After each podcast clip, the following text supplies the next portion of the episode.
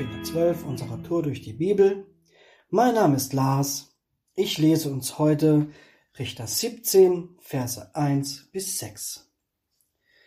Und es war ein Mann vom Gebirge Ephraim. Sein Name war Micha.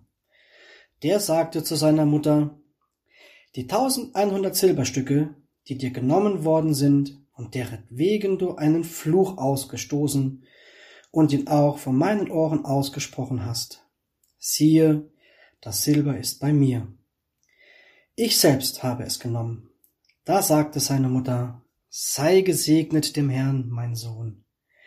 Und er gab die tausendeinhundert Silberstücke seiner Mutter zurück. Und seine Mutter sagte, hiermit erkläre ich nun das Silber als heilig für den Herrn. Für meinen Sohn gehe es aus meiner Hand, damit man ein Schnitzbild und ein Gussbild davon macht. Und jetzt gebe ich es dir zurück. Aber er gab das Silber seiner Mutter zurück. Und seine Mutter nahm zweihundert Silberstücke und gab sie dem Goldschmied, und er machte davon ein Schnitzbild und ein Gussbild. Das war nun in Michas Haus. So hatte der Mann Micha ein Gotteshaus, und er machte einen Ephod und ein Teraphim und weihte einen von seinen Söhnen, der wurde sein Priester.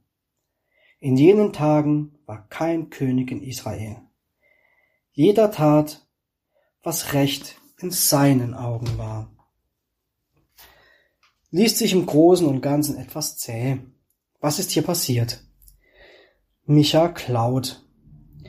Micha lebt in einer Zeit, in der es keine großen Anführer gibt, und jeder irgendwie sein eigenes Ding macht.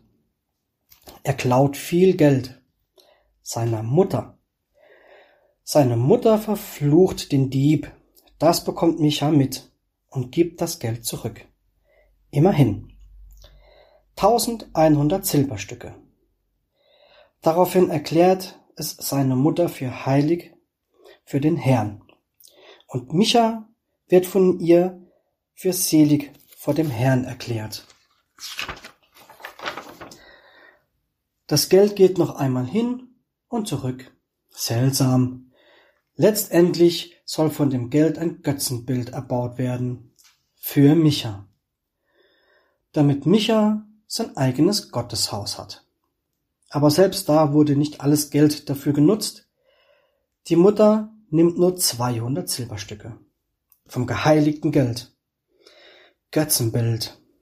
Alles sehr krude. Es geht hier um alles, nur nicht um Gott. Und vom Leviten habe ich noch gar nicht gelesen und geredet.